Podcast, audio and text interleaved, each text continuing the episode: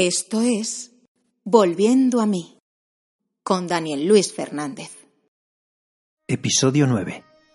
La muerte y el duelo.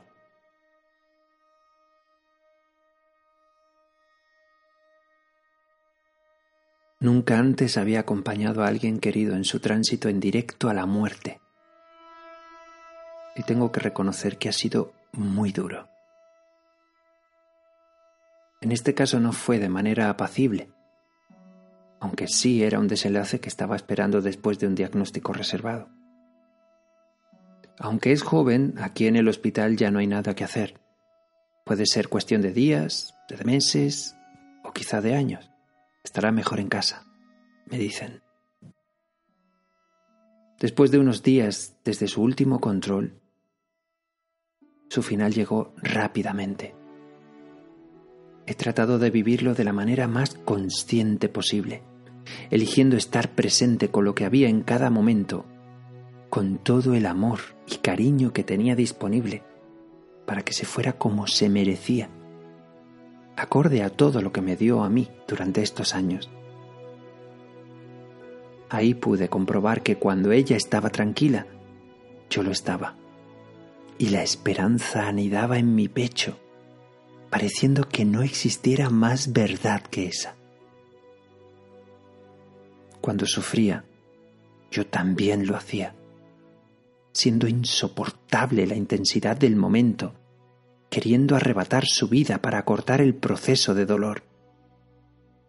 Después, cuando volvía a la calma, me preguntaba a mí mismo, ¿quieres que acabe ya por ella misma o por ti? Es que no puedes sostener el dolor y el ritmo de su propio proceso hacia la muerte, que quieres acortarlo. Han sido días donde la progresión degenerativa ha sido implacable. Cada día era peor que el anterior. Ya estaba en su viaje, en ese que me costaba tanto aceptar empiezo a compartir la noticia de la posibilidad de su partida y en ese compartir inicio mi aceptación. Ya lo estoy diciendo, ya le estoy poniendo palabras, aunque la incertidumbre sea absoluta. ¿Quién sabe qué puede ocurrir? En tan solo siete días desde el resultado de sus análisis, la veo partir delante de mis ojos, en casa, en un vómito de muerte al que me voy a limpiar asustado mientras ella continúa su partida, con una mezcla de terror en mí, asco y amor. ¿Cómo es posible que me dé miedo o asco un ser al que amo tanto, del que no me he despegado? Eran el miedo y el asco que sin saberlo tenía a su muerte, a la muerte. Muerte. Sus ojos abiertos de par en par ya no me mirarán nunca más. Silencio y muchos nervios. Intensidad y devastación. El susto de mi niño interno y la perplejidad de mi yo adulto. La madrugada arañando mi espalda. ¿Cómo hacer? ¿Qué hacer? ¿Cómo tocarla ahora? Exploto y me rompo en mil pedazos, animándome a respirar desde el vientre después. Respira, me digo, respira.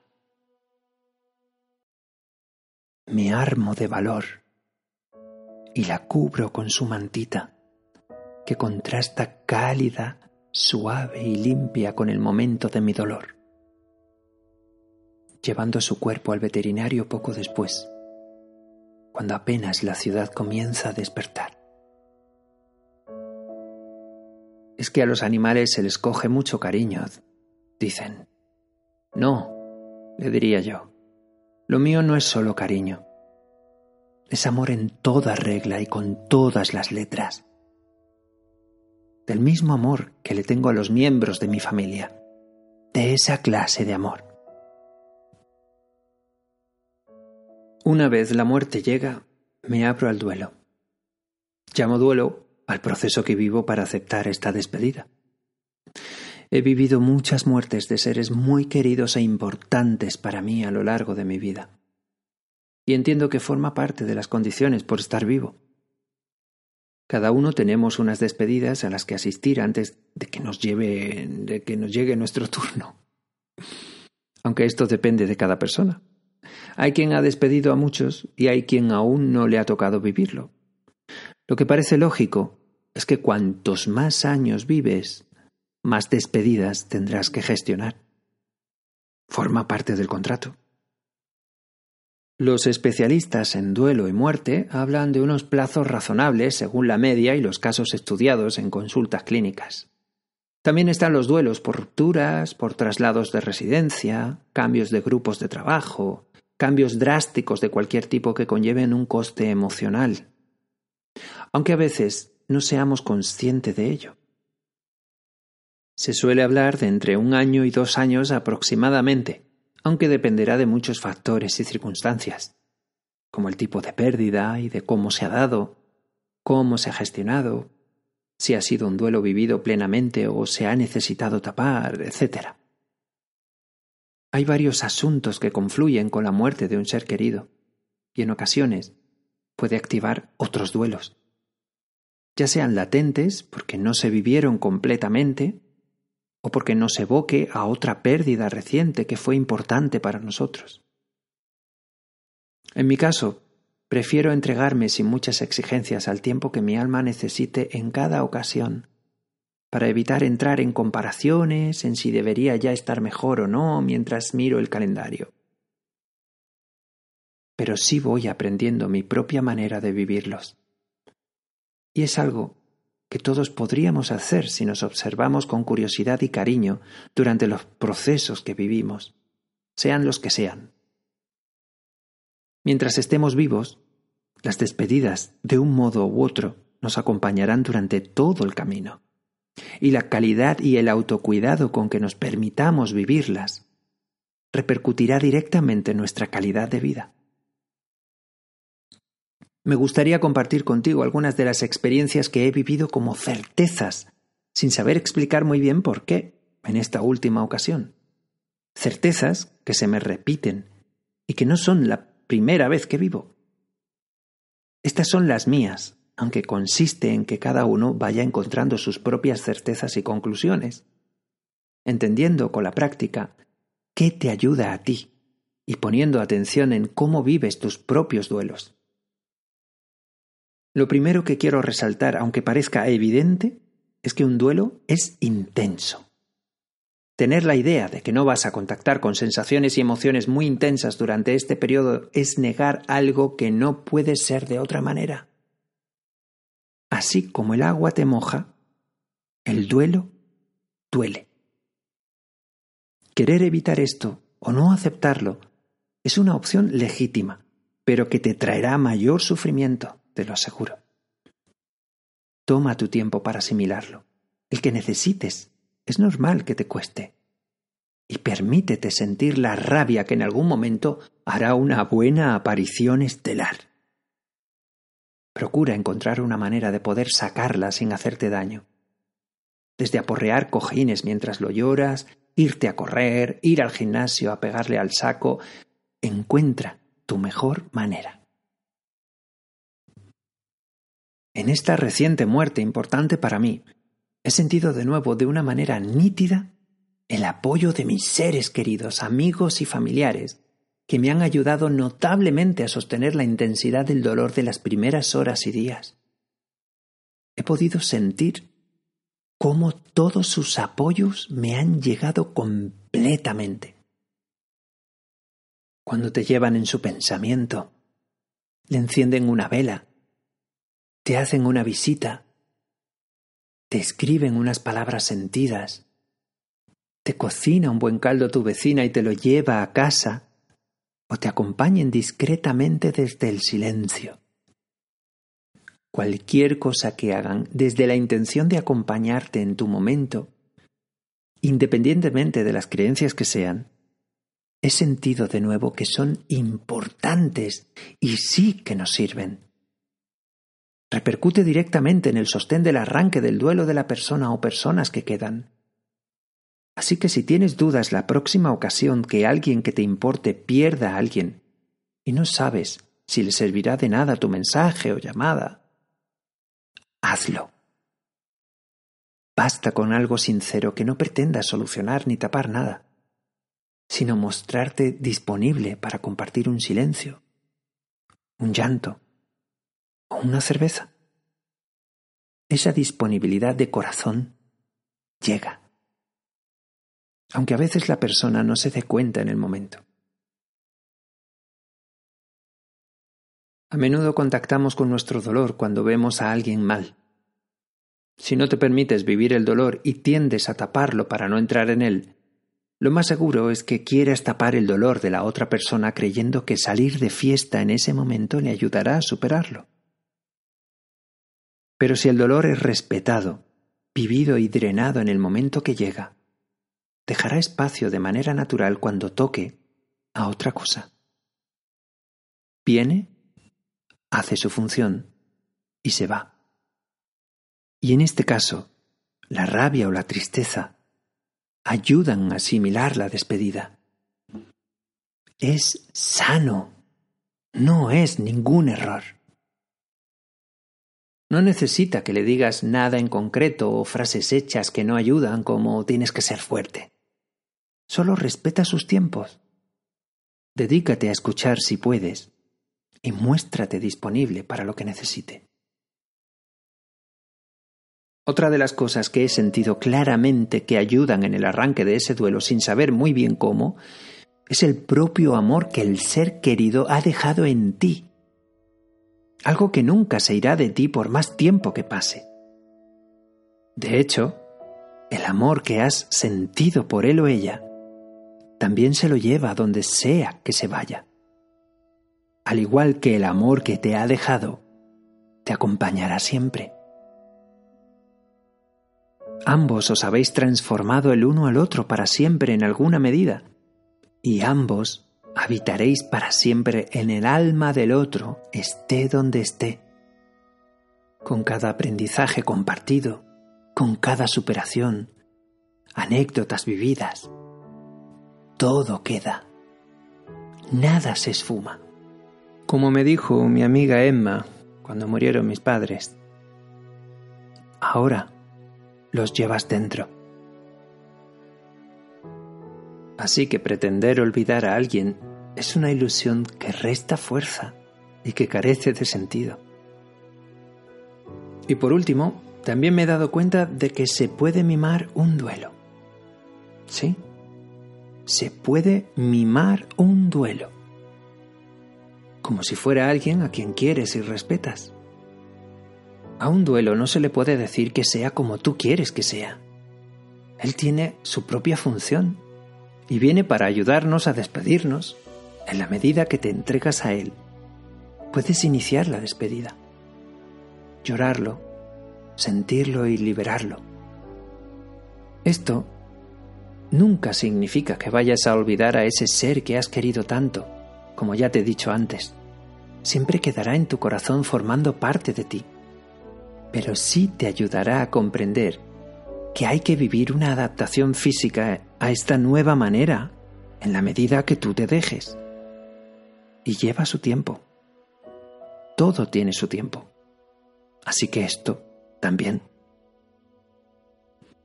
En la medida que pierdas el miedo a la intensidad del dolor y te abras a sentirlo como el lenguaje del amor y vida que es, solo habitará en ti el tiempo necesario y después se irá.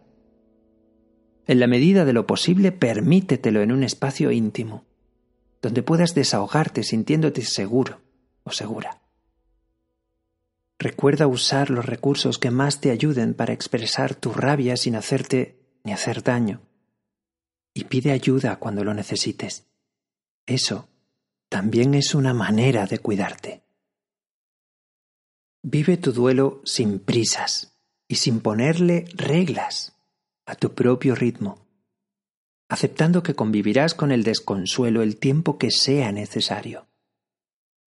Ábrele la puerta también al desconsuelo con mimo y sin juicios cuando lo necesites. Te puedo asegurar que se puede pasear triste, se puede cocinar triste, ver un partido triste o hacer el amor o lo que quieras triste. El problema no es ese. El problema está cuando creemos que no podemos convivir con la tristeza el tiempo que la necesitemos y nos peleamos con ello. Y resulta que justo cuando la incluyes sin complejos, como parte de lo que hay, también le das espacio a otras emociones y a otras cosas que también hay delante de ti, si lo miras bien. Cuando quiero controlar lo que lloro o dejo de llorar, lo triste que me siento o no, el tiempo que llevo así o asá, pensar que ya debería estar de otra manera a la que estoy ahora, no le estás dejando espacio a lo que necesitas. Y entramos en todos esos tipos de pensamientos que nos debilitan. Alargamos nuestro sufrimiento y el duelo también. Es muy sano llorar y estar triste si se siente. Tiene una labor importante, respétalos y mímalos cuando lleguen. Se irán cuando se tengan que ir. Solo acompáñalos el tiempo necesario y por favor, no les tengas miedo. Son una parte de ti y también forma parte de estar vivo.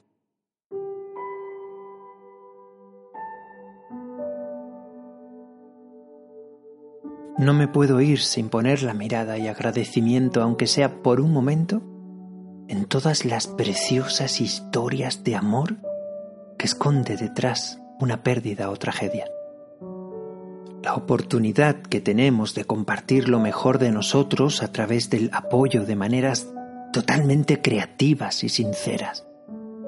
O aquellos encuentros que se producen con personas que no esperabas ya, revalorizando relaciones que ya dabas por perdidas. O esos enormes y generosos desconocidos que muestran tanta luz en ese momento con acciones pequeñitas o grandes, pero llenas de amor y generosidad y la vida misma, que si miras bien, en ocasiones te acoge y te sorprende con tanto cariño como si fuera tu propia madre.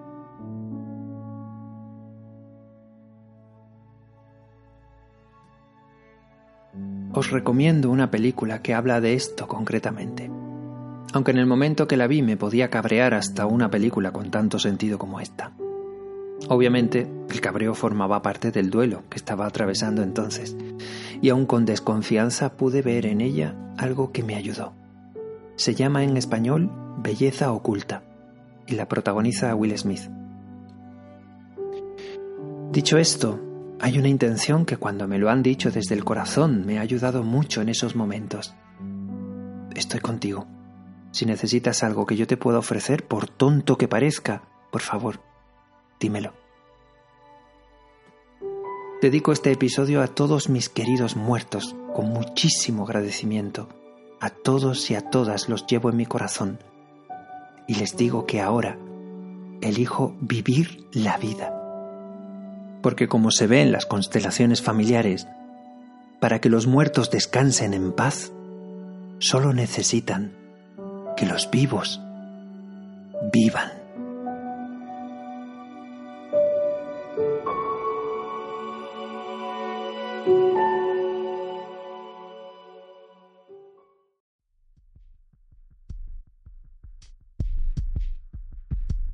Si te ha gustado este episodio, déjame un me gusta o un comentario o compártelo con esa persona que piensas o sientes que le puede venir bien.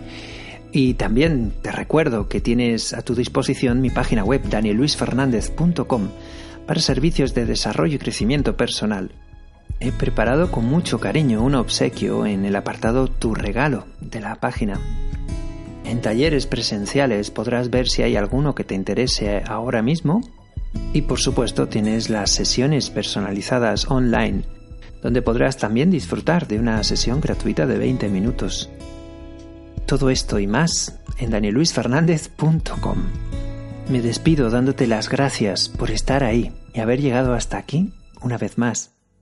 Gracias por tu apoyo. Hasta la próxima. Que en esta ocasión intuyo que será antes de lo que piensas. Esto es Volviendo a mí con Daniel Luis Fernández.